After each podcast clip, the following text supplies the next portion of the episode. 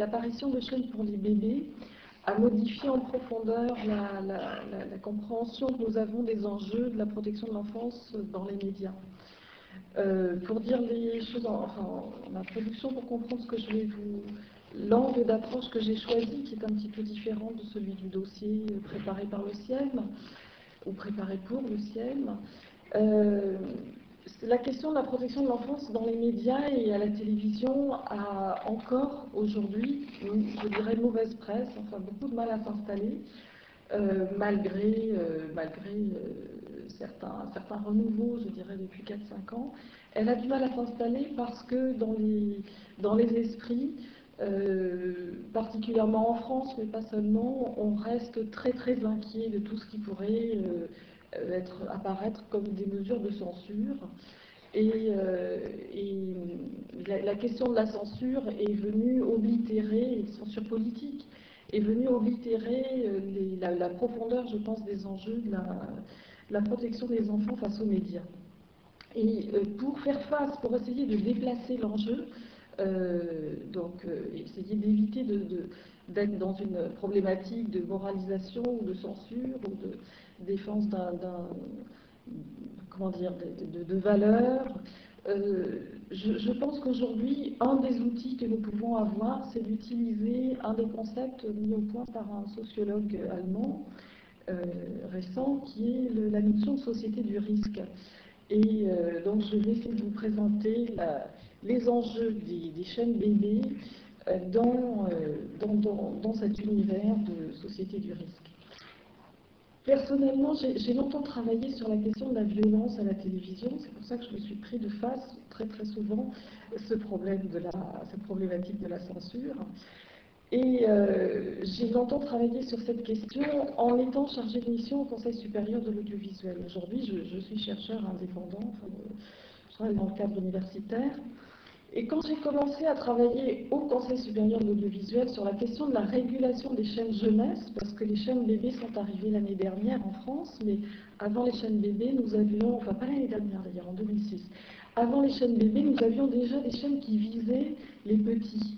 Euh, les chaînes qui s'appelaient, les chaînes françaises qui s'appellent TJ, Tfou, euh, les chaînes américaines aussi, euh, Playhouse notamment dans, le groupe Disney.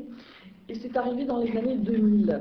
Et en 2000, on s'est posé la question au CSA. Vous savez que le CSA a un pouvoir de conventionnement, donc de, peut fixer des règles aux chaînes, et notamment pour ces chaînes pour les petits.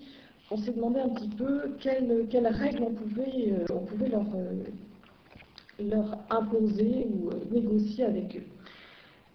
Et à ce moment-là, ce que j'ai beaucoup entendu dire autour de moi, c'était mais tu as beaucoup critiqué la violence à la télé, maintenant tu devrais quand même être contente, on a enfin des chaînes sans violence. Euh, donc finalement, je cherchais un peu le mal partout. Euh, et, en même temps, nous étions dans des chaînes qui proposaient déjà un concept de chaîne moins de 7 ans, c'est-à-dire qui visaient, leur, intention première, c'était déjà de viser les bébés. Et euh, et euh, c'est à ce moment-là, si vous voulez, donc en 2000, que j'ai compris que l'une des dimensions euh, de la télévision était vraiment une dimension totalisante, c'est-à-dire que la tendance de ce marché serait euh, de, viser l'intégralité des cibles euh, sans limite et d'envahir, je dirais, la vie, euh, la vie humaine du début à la fin sans rien laisser dehors. Je pense que les téléphones mobiles et le fait que la télévision maintenant soit, soit dans nos poches, euh, dans la poche, donc nous suivent en permanence, pour, continuer dans, cette problématique, dans cette problématique totalisante. Et c'est à ce moment-là d'ailleurs que j'ai compris, j'avais fait une plaisanterie mal, mal perçue à l'époque, mais vous voyez, on a évolué très très vite. Euh, disons que demain ce serait les chaînes in parce que le moment finalement dans lequel on, laisse encore euh, l'être humain, euh, je dirais, à l'abri d'imaginaires préfabriqués, c'est utero et que c'est peut-être dommage. Là aussi, il y aurait peut-être des, marges, des marges de marketing à constituer. les chaînes bébés sont arrivées en France en 2007 par la Grande-Bretagne et elles sont arrivées en disant que avec, euh, c'est ce qui a provoqué un tollé, elles sont arrivées en fanfare euh, avec un marketing, une communication qui disait qu'on allait multiplier les possibilités de communiquer avec le bébé via, euh, via les écrans. Elles posent à la fois un problème de société et un problème économique. Fondamentalement, si vous voulez, l'analyse, les chaînes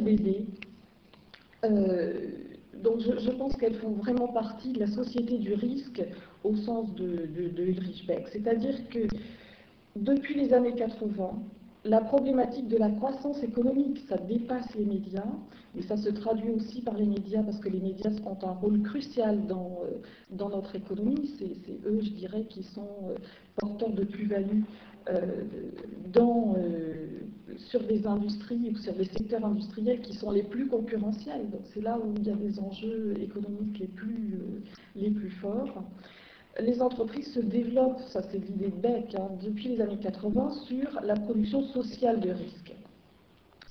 Et dans un contexte de concurrence exacerbée qui est le nôtre, avec des faibles taux de croissance, la croissance des entreprises, elle est liée à des nouvelles prises de risques. À des prises de risques qui sont pas seulement des prises de risques ordinaires d'entrepreneurs qui risquent un capital et qui risquent effectivement éventuellement d'avoir des problèmes à la bourse, on va dire, mais c'est des risques aussi pour l'ensemble de la société. Alors, je trouve que l'application de ce, principe pour, le, pour, le, pour, les médias est, extrêmement euh, utile, parce que les risques, c'est à la fois une stratégie des entreprises, puis c'est en même temps une, une, grille d'analyse, évidemment, pour nous, euh, de, bah, des risques qui sont, euh, qui sont, pris. La protection de l'enfance est, particulièrement, euh, comment dire, susceptible de, raisonner en termes de risque, puisque, je dirais presque spontanément, c'est comme ça qu'ont été rédigés les, euh, textes de la, régulation, notamment le, pouvoir du CSA, qui est vraiment chargé d'évaluer le risque que des contenus de programmes de télévision heurte la sensibilité des mineurs. Donc on est sur, la régulation, elle est vraiment fondée sur euh, une, appréhension des risques. Jusque-là, jusque, je dirais, jusqu'aux chaînes bébés, jusqu'au tournant, on va dire, 2000, le risque principal en matière de télévision était lié à la nature du contenu et aux inquiétudes suscitées par le contenu, inquiétudes d'ailleurs en France suscitées surtout auprès de l'opinion publique et extrêmement peu relayées par les chercheurs, pour les raisons que je vous indiquais tout à l'heure euh, euh, rapidement. L'appréciation plus ou moins, je dirais, devenue plus ou moins classique au ce qui ne veut pas du tout dire que ça soit non seulement définitif, mais que ça ne puisse pas être refondé, euh, réfléchi, etc. C'est l'appréciation, l'évaluation des risques portés par les images, on va dire, violentes ou de crudité sexuelle, euh, et euh, le CSA a mis en place, non sans mal, des outils d'évaluation, notamment au travers de ce qu'il appelle la signalétique, avec les petits pictogrammes 10, 12, 16, 18, etc. Le problème avec les chaînes pour les tout petits, puis avec les chaînes bébés, c'est que la nature sociale du risque change complètement. Les chaînes induisent, ces chaînes-là induisent un bouleversement, sinon du cadre juridique, du moins du sens porté par ce cadre. Et c'est ce qui va déstabiliser c'est ce qui déstabilise en partie le cadre de la régulation, régulation juridique, mais aussi régulation familiale. Ces nouveaux risques font partie donc de la stratégie de croissance des chaînes. Elles posent des problèmes nouveaux. Nous sommes habitués en, principe à considérer que l'action publique, l'action du CSA par exemple, et celle des chaînes en autorégulation, que la façon dont le CSA gère le, problème des contenus télévisés, c'est une co-régulation, c'est-à-dire que le CSA contrôle a posteriori, mais l'essentiel du travail de régulation est quand même fait par les chaînes qui décident elles-mêmes euh, d'imposer euh, et de classer leurs leur euh, programmes l'action publique devait prévenir euh, les parents pour les aider à choisir le contenu du programme. Or, les chaînes bébés posent un problème nouveau, complètement nouveau, puisque ce n'est pas le contenu du programme qui, pose problème, c'est le support lui-même. C'est l'inadaptation du support. Et ça, ça constitue vraiment un changement radical dans l'appréciation euh, des risques euh, émis par un média. Alors, les outils de la régulation publique sont-ils adaptés à ce nouveau type de risque euh, Donc, vous voyez, la stratégie du risque crée ici une tension sur... Euh, bon, en général, c'est créer une tension sur les limites, les limites de la régulation. Ici, c'est la question de l'âge de l'enfant. On aurait pu se poser la question avant par rapport à l'âge de l'enfant. Par exemple, au moment de l'apparition de ces chaînes pour enfants, pour petits et pour les moins de 7 ans, euh, il n'y a pas eu, euh, eu d'action collective, ni même d'action individuelle pour demander à ce que ces chaînes-là n'aient pas de publicité. Euh, on considère donc normal de diffuser de la publicité sur des chaînes pour enfants. en plus, là, ce sont des chaînes câbles et satellites, c'est-à-dire des chaînes par abonnement, qui ont donc d'autres ressources. Euh, on trouve donc normal, on a trouvé normal d'inciter à l'achat des enfants de moins de 7 ans qui, euh, bah, avant même de savoir s'ils décryptent les images, qui en principe n'achètent pas. les chaînes bébés elles, elles ont aussi, euh, comment dire, elles, posent aussi un, problème euh, dans, les appréciations de leur, de leur risque parce qu'elles ont dit nous ne diffusons ni publicité ni violence. Implicitement, ça, veut dire qu'elles reconnaissent que ça pourrait poser un problème, que la diffusion de la publicité, que la diffusion de la violence pose un problème, mais c'est pour s'attaquer à une nouvelle limite. Euh, je dirais une limite anthropologique, qui est celle qui concerne l'âge auquel on peut se distraire tout seul avec un écran. Le CSA a été vraiment embarrassé par cette question. Il a un peu traîné les pieds. heureusement qu'il y a eu des, incitations extérieures pour le, pousser à intervenir. Euh, intervention à la fois nombreuse et, efficace. Heureusement, il avait déjà posé quelques bases, mais de la façon la plus discrète qui soit, par rapport aux, chaînes pour les, pour les petits. D'abord en leur interdisant à ces chaînes enfants de diffuser, de communiquer sur les moins de deux ans. Et ça s'est fait dans le silence, je dirais. C'est simplement qu'elles n'ont plus eu le droit de dire qu'elles diffusaient des programmes pour les 0-7 ans. En fait. Elles ont dit que c'était pour les moins de 7 ans. Euh, deuxième chose, il leur a quand même demandé un comité d'éthique euh, et euh, il a posé le principe de l'adaptation des programmes aux enfants. On arrive donc aujourd'hui à la constitution d'une nouvelle, la conquête, je dirais, par les médias audiovisuels, d'une nouvelle frontière porteuse d'un nouveau marché, qui est le fait d'organiser la fréquentation d'un média euh, par des bébés dont le cerveau n'est pas encore assez développé pour pouvoir regarder la télévision. Euh, vous savez, ça a été mis en évidence par de nombreux euh, chercheurs, mais aussi et d'abord par tous ceux qui connaissent, les experts, je dirais, de l'enfance, que le bébé dans ses premiers mois, pour se développer, a besoin de développer son intelligence, comme le dit Claude Allard, sensorimotrice. Donc il a besoin de relations, il a besoin de contact, il a besoin de toucher, toutes choses qui ne peuvent pas se faire par un écran. Le, problème fondamental, euh, je dirais, de notre vie avec les écrans, c'est que fondamentalement, l'être humain n'est pas fait pour les écrans. Euh, l'un des arguments des défenseurs, donc si vous voulez faire des chaînes de télé, le problème, voilà, L'un des arguments des, euh, défenseurs des chaînes bébés, c'est essentiellement eux-mêmes, mais de temps en temps, si vous allez sur les sites pour, euh, pour euh, de ces chaînes, sont mis en avant des témoignages, je ne sais pas quelle est leur véracité, mais des témoignages de parents disant qu'ils sont très heureux de pouvoir placer bébé devant la télévision et que bébé chantonne, que leur enfant se porte très très bien eux aussi. le, problème, c'est que le capitalisme du risque euh, est concomitant d'un individualisme accru. C'est parce que notre société est de plus en plus individualiste que la conquête de ce genre de frontières est, particulièrement possible. Et là, il y a un argument, si vous ambivalent. Les chaînes disent que si bébé est mis devant la télévision, c'est parce que les parents l'y mettent. Donc, ce n'est pas du tout de l'individualisme, c'est une responsabilité parentale. Alors qu'en réalité, ce qui est recherché, c'est, on est dans la logique de l'autonomisation de l'enfant, mais maximale, je dirais, qui atteint là les limites anthropologiques. Euh, on, autonomise le bébé, alors que fondamentalement, un bébé est un, être dépendant, précisément. C'est ce qui fait le, malheur ou le bonheur de l'être humain, c'est sa spécificité en tout cas, c'est que c'est un être dépendant qui a besoin des autres pour euh, se d'abord pour survivre tout simplement. Alors, quels sont les risques pris par ces chaînes? Euh, Ce sont des risques, euh, d'une part, euh, ce qui est montré, donc c'est d'abord ce qui a frappé les éducateurs et spécialistes de l'enfance, c'est que c'est des chaînes qui sont complètement, le média lui-même, le support, le type de divertissement est inadapté puisque le bébé a besoin de contact, a besoin de se déplacer. Euh, il n'a pas de, relation, enfin n'a pas encore constitué ses, propres images intérieures, donc il ne peut pas, euh, il ne peut pas non plus les comprendre ces euh, images télévisuelles. Ce qui a quand même pu être constaté aussi, c'est que euh, les enfants, de façon, je dirais, empirique, les enfants qui sont placés trop tôt devant la télévision ont tendance à devenir plus agressifs. Donc ça a été fait de façon empirique, ça a été aussi mesuré par des, par des études longitudinales.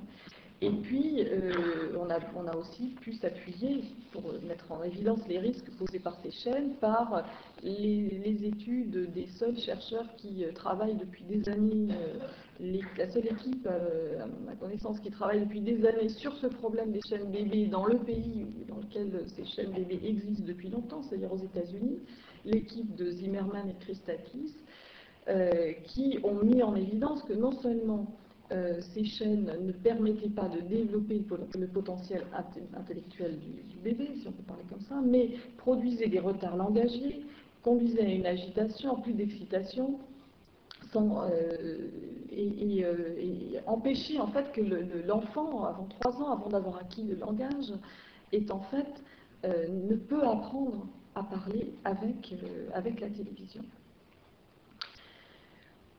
Que, alors, que faire? Est-ce qu'on peut... La, question c'est, bon, il existe des risques, est-ce qu'on peut renvoyer les parents à ces risques en leur disant, bah, c'est à vous, c'est un peu la question politique derrière ça, c'est à vous de choisir euh, d'exposer ou non votre enfant à ces risques, de mesurer ces risques? En France, on a un principe, c'est pas forcément vrai dans tous les pays, en France on a un principe en plus qui est relativement récent, euh, qui est le principe de précaution. Ce principe figure aujourd'hui dans le préambule de la Constitution. Vous devez savoir que le rapport Attali sur la croissance, comme quoi ces choses-là ont vraiment euh, un sens économique, a proposé d'enlever, de, d'enlever, euh, de, retirer le principe de précaution du du préambule de la Constitution, pour précisément, parce que ça serait justement ce principe-là qui euh, expliquerait la, petite croissance euh, économique de la France. Euh, aujourd'hui, évidemment, après les événements récents, si je puis dire, la crise financière, etc., je pense que ce genre d'idée va peut-être avoir un peu moins la cote, mais qui sait. Les seules études existantes montrent donc que, loin d'aider bébé à s'épanouir comme une fleur, c'est l'image de Baby TV, la télévision avant 3 ans risque de diminuer son vocabulaire, retarder l'acquisition de son langage, favoriser son agitation, son agressivité et structurer une dépendance relativement durable avec l'outil télévisuel. Euh, alors, peut-on laisser en accès libre de tels produits, de telles marchandises avant 3 ans? Je parle des, chaînes de télévision. La question n'est donc pas celle du contenu, hein, euh, la question, euh, c'est la fréquentation même, le principe même de ces chaînes. La direction de la santé, du ministère de la Santé, c'est tout à fait historique, a considéré qu'il euh, y avait là un danger. Alors, ensuite, il y a la question de la responsabilité. Est-ce que c'est les parents? Est-ce que c'est l'État? Encore une fois, dans un système, et c'est là où nous sommes spécifiques, je veux dire, par rapport aux autres pays européens, c'est c'est que nous attendons en, France, nous avons un rapport à l'État qui fait que nous attendons la garantie de l'État, notamment par rapport aux questions de santé et plus précisément par rapport à tout ce qui concerne le secteur de la puériculture. Un objet de puériculture, un biberon qui risquerait d'étrangler un bébé, serait retiré du marché immédiatement.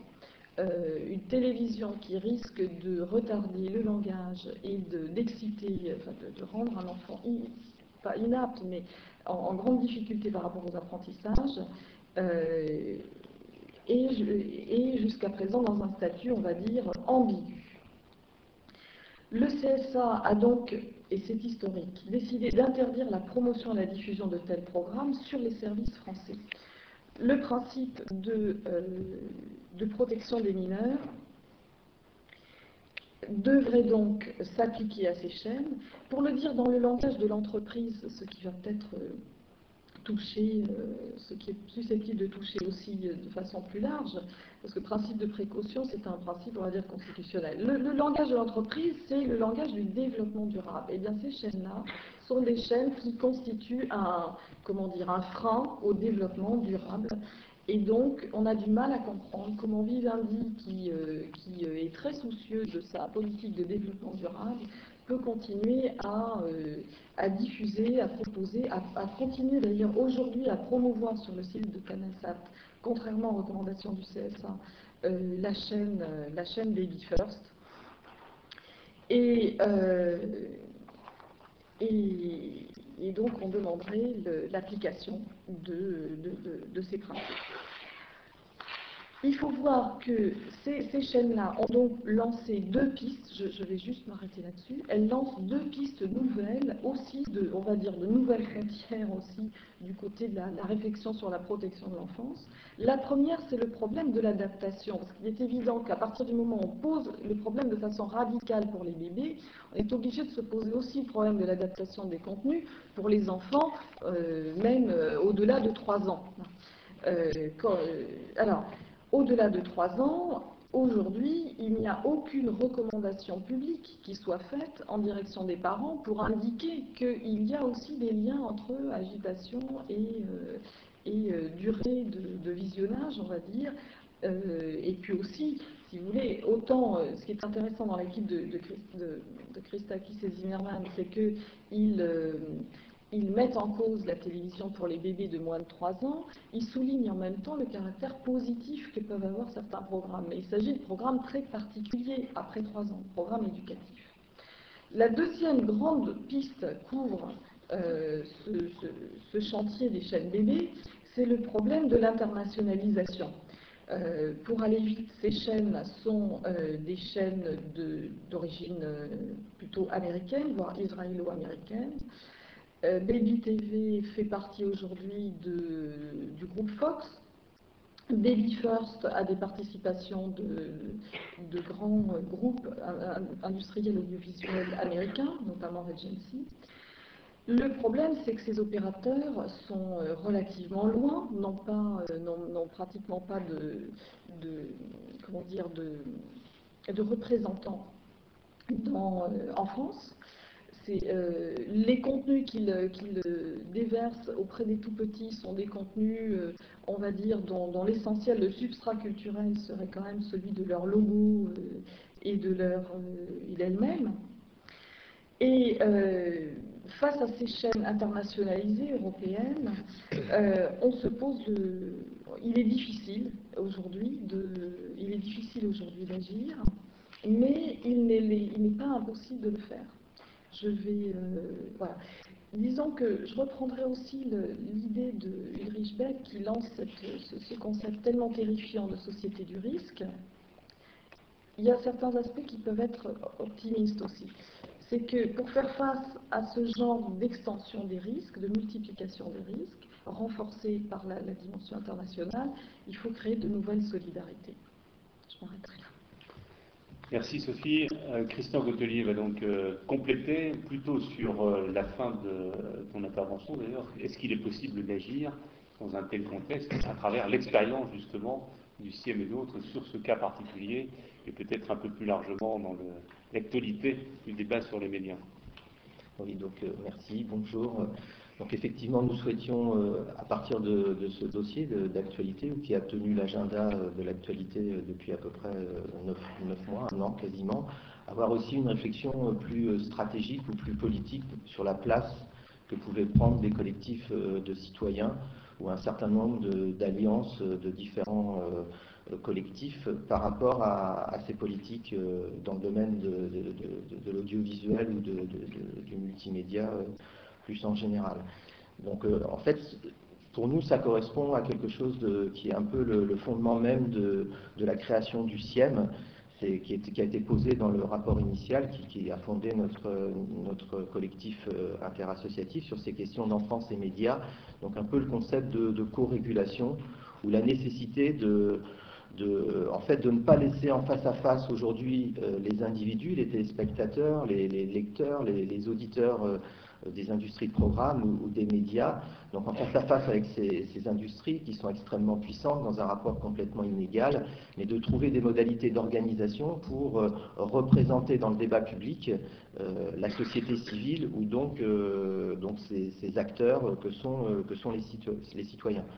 Alors pour deux raisons, d'abord pour, bah, pour peser dans ces débats et faire euh, mettre au centre des réflexions et, dans, un certain nombre de, constructions aussi, d'orientation, euh, que, là un certain nombre d'avis ou de propositions puissent être prises en compte, mais aussi euh, pour agir sur un troisième acteur dans, ces débats publics, qui est l'État, c'est-à-dire la, puissance publique ou, le rôle de la régulation comme, comme public, comme Sophie vient d'illustrer lors, de son, lors de son propos c'est qu'il nous semble important que, aussi en tant que citoyen euh, organisé ou en tant qu'association ou, collectif ou alliance de collectifs, euh, d'interpeller l'État pour que l'État joue son rôle euh, dans ce dans ce face à face. Donc c'est ce que nous avons pu faire. Donc je vais donner quelques exemples de comment on a pu travailler sur ce dossier Baby First en particulier, et montrer que même si c'est complexe, difficile, il y a peut-être des possibilités et lancer des pistes euh, par rapport euh, aux objectifs de cette, euh, de cette réunion. Alors, poser la question de, l'organisation des, acteurs des médias, des acteurs citoyens, est importante au-delà de la télévision. On le voit bien aujourd'hui. par exemple, dans le cadre de la commission COPé, nous avons essuyé, après maintes et maintes demandes, alors que le CIEM pouvait être un de ces collectifs représentatifs, il y a eu un refus de cette commission euh, d'auditionner ou de voir toute forme de participation, sans éventuellement être membre de la commission, mais au moins d'être auditionné, c'est-à-dire faire entendre euh, les téléspectateurs ou un certain nombre de citoyens par rapport à ce débat public sur euh, l'avenir de, la télévision publique. On, a, à cette époque d'ailleurs, fait un communiqué de presse où on disait que non seulement on est en train de préparer une télévision euh, sans jeunesse, puisqu'on trouvait absent un certain nombre de propositions autour de la jeunesse, mais aussi euh, sans spectateurs, puisqu'on refusait euh, la présence dans des instances de concertation ou de dialogue ou de proposition des spectateurs. Et on le voit aussi aujourd'hui dans le cadre des états généraux de la presse. Moi, j'étais hier ou avant-hier dans le cadre du conseil d'orientation du CLENI, donc ministère de l'Éducation nationale, où, c'est Jean-Marie Charon qui faisait un peu un état de l'avancée des travaux et qui pointait qu'il y avait des, oubliés euh, dans ces états généraux de la presse. Il citait notamment les journalistes. Et moi, je suis intervenu dans le débat pour dire qu'il y a un autre grand, oublié dans ces états généraux de la presse, ce sont les lecteurs eux-mêmes. Et ceux qui posent, et ce n'est pas forcément simple, euh, l'organisation euh, de, la société civile, des citoyens, pour un moment donné être présents dans, ce, dans ces débats sur la presse, à travers donc, des organisations ou à travers des collectifs ou euh, bah, d'une représentation de ces citoyens dans les États généraux, qui sont quand même un des acteurs principaux, si on veut réfléchir à l'avenir de la presse, si on ne le fait pas avec les lecteurs eux-mêmes, euh, peut-être là euh, il manque un pied. Donc voilà, donc c'est pour situer un petit peu l'enjeu du débat tel qu'on essaie de le, poser, de, le faire vivre au niveau du CIEM. Alors pas, tout seul, puisque sur euh, la télévision des bébés. On, a vu là des, convergences intéressantes avec euh, des collectifs euh, d'associations professionnelles de, médecins, de pédopsychiatres, des mouvements sociaux, comme Bernard l'a souligné tout à l'heure, qui s'étaient déjà mobilisés sur les questions de la petite enfance.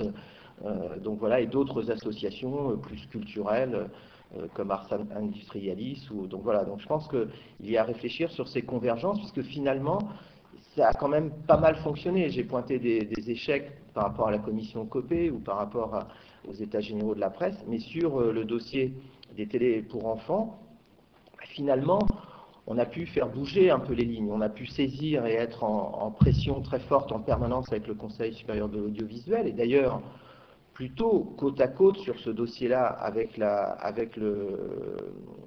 l'instance, avec du moins, ou le, le, comité de travail permanent sur les questions de protection de l'enfance, dans lequel on est impliqué depuis, depuis des années en permanence au quotidien, ce qui fait que effectivement se noue là une, un espèce d'apprentissage de travail en commun, même si ce n'est pas facile, parce que comme le disait Eric, le CSA est quand même absent sur un certain nombre de, de grandes questions. Et donc on a pu avoir complètement l'appui euh, au sein du CSA des personnes qui travaillaient sur cette, euh, sur cette question-là. Ils n'ont pas forcément été complètement suivis au niveau de l'instance euh, de décision qui est, le, Conseil, mais quand même, ce n'est pas rien qu'en juillet, comme ça a été souligné tout à l'heure, il y a eu une délibération, un certain, certain nombre de recommandations qui ont été prises. On a réussi à interpeller le ministère de la Jeunesse et de la Santé, qui a mis en place en quelques semaines, alors on pourrait dire de manière un peu précipitée, un, comité d'experts qui a statué, qui a auditionné, qui a statué, qui a pris des positions euh, très nettes par rapport à, ce dossier-là, qui ont servi de référence dans les décisions après euh, du côté du, Conseil supérieur de l'audiovisuel, bon, à, mobiliser, mais nettement, puis en plus euh, de manière un petit peu un coup, un pas en avant, un pas en arrière ou un pas de côté. Le ministère de la Culture et de la Communication, c'est quand même pas tellement impliqué dans le dossier. Donc, euh, fort, de, ces soutiens, euh, on est arrivé à des décisions à la fois en direction des distributeurs et à la fois en direction des éditeurs. En direction des éditeurs, une décision qui est quand même une orientation importante, euh, c'est en fait, il ne pourra pas y avoir de projet au niveau des éditeurs français de chaînes spécifiques en direction des publics de, jeunes enfants sous 3 ans. Et le Conseil supérieur d'audiovisuel a fait quand même modifier tous les cahiers des charges euh, des chaînes françaises qui euh, avaient un certain nombre d'orientations éditoriales vers, euh, les jeunes enfants ou les enfants, ce qui n'est pas rien. Et du côté des distributeurs, donc c'est là que la dimension européenne, comme le pointait Sophie, est une limite, les, modalités sont plus des modalités euh, d'information auprès des publics par l'incrustation de messages systématiques dans les programmes, par l'interdiction de la publicité, nous on disait mensongère, euh, fait sur les supports de, ces chaînes. Donc euh, bon, là on est dans un impact un peu, un peu moins. Mais je pense que même si on n'était pas complètement satisfait de ces prises de décision, c'est quand même une avancée importante dans cette, dans cette co-régulation et donc où le, rôle du pouvoir public est important. Euh, vis-à-vis des, éditeurs de programmes ou des industries de, programmes. Alors maintenant, qu'est-ce qui reste, à faire? Ben, le, combat ou le travail il continue. Il y a à peu près 15 jours, on était à côté du CSA, euh, reçu, euh, du moins au CSA, dans une réunion de travail avec l'OFCOM. Donc le CSA a réussi à inviter, convoquer l'OFCOM pour mettre en débat et L'OFCOM, c'est l'équivalent du Conseil supérieur de l'audiovisuel en Grande-Bretagne, euh, puisque les deux chaînes Baby First et Baby TV, ayant eu une licence d'autorisation euh, d'émettre euh, donc en Europe, ne nous permet pas alors là, il y a des interprétations. Il faut qu'on retravaille notamment sur la directive télévision sans frontières, puisqu'on nous dit que ça ne nous permet pas d'intervenir sur, sur ces chaînes qui ont une autorisation donc au niveau de la Grande-Bretagne. Maintenant, une lecture plus fine, donc c'est pour ça que là, on a un travail à faire au niveau européen. Il y a des clauses où la France pourrait saisir, bon, mais là, c'est le débat juridique qu'on avait déjà posé auprès du Conseil supérieur de l'audiovisuel. Donc voilà, donc un débat avec l'OFCOM, euh, alors assez surréaliste par rapport aux anglo-saxons, sur le fait de voir une instance de régulation euh, accompagnée d'associations euh, de citoyens ou d'experts euh, pour euh, défendre un dossier. une surprise très forte de l'OFCOM de voir comment en quelques mois les pouvoirs publics, un ministère de la Santé ou de la Jeunesse, voire le Conseil supérieur de l'audiovisuel, ont pu prendre un certain nombre de décisions précises, actées par des, délibérations donc, qui ont valeur de, je ne sais pas si c'est la loi, mais en tout cas dans, les règles de fonctionnement du paysage audiovisuel alors qu'il nous évoquait des procédures de deux ans, trois ans, quatre ans longues, avec de l'expertise scientifique, avec tout un travail sur les retombées économiques, avec le fait que ce, débat ne vienne pas euh, contredire sur la liberté d'expression. Donc on voit bien un certain nombre de questions fondamentales où il faut qu'on continue de travailler nos, dossiers du côté de, l'Europe. Donc là, on a, cette ouverture euh, européenne et internationale euh, à, mener, euh, donc à, avoir de l'expertise, y compris que maintenant le CSA, la France, sur cette position, est regardée dans le monde entier. Euh, Agnès Vincent, qui est la, personne qui est membre du Conseil supérieur audiovisuel chargé de la protection de l'enfance, s'est déplacé récemment en Amérique latine, où les pays d'Amérique latine regardent avec attention la décision qui est unique quasiment au niveau international qu'a pris la France sur cette question des télévisions pour bébés notamment. Donc il nous faut aussi continuer donc Sophie vient de, citer par rapport aux industries de programme Vivendi, on, a eu une réunion de travail formelle et informelle avec toute la direction de Vivendi sur cette question du développement durable et donc de la protection de l'enfance, puisque si vous regardez les documents produits par Vivendi, c'est dans ce champ-là qu'il situe la protection de l'enfance. Donc un dialogue, donc on continue de demander euh, une rencontre de travail avec, euh, euh, Canal, Satellite, avec le distributeur, pour étudier comment on peut avancer au-delà les, recommandations et au-delà les, positions de l'environnement. Donc voilà un petit peu peut-être les quelques témoignages que je, peux donner sur cette émergence d'une organisation euh, nécessaire et qu'il faut élargir et consolider dans le domaine des médias, donc des citoyens, pour peser sur un certain nombre de, questions, interpeller les pouvoirs publics et les industries de programme. Les quelques avancées, elles sont minimes. On a beaucoup de situations de portes fermées d'échecs.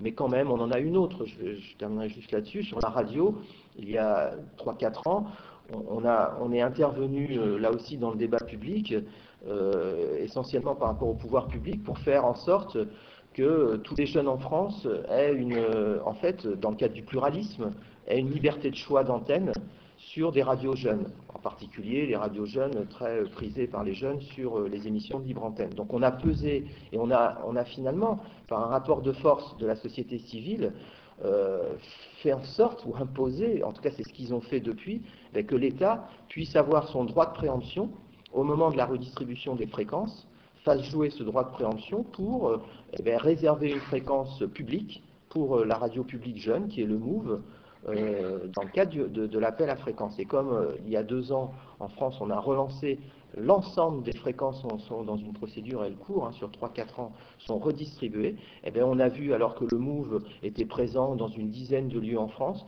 on a vu systématiquement, depuis, euh, depuis cette intervention auprès de la direction des médias, le Premier ministre, auprès du ministère de la Culture et de la Communication, auprès du Conseil supérieur de l'audiovisuel et des dirigeants de Radio France, on a vu l'État eh ben, euh, intervenir et faire en sorte que petit à petit, euh, les jeunes aujourd'hui en France vont avoir le choix euh, entre une offre privée très, très agressive sur le plan marketing et une offre éditoriale qui nous intéresse plus, portée par le service public, même si elle ne nous satisfait pas complètement et qu'il faut continuer de travailler avec le service public pour la faire bouger ou pour mettre en avant un certain nombre peut-être d'autres types d'approches ou des valeurs éthiques ou d'autres types d'émissions ou poser, la place de l'expression des jeunes de manière euh, plus forte.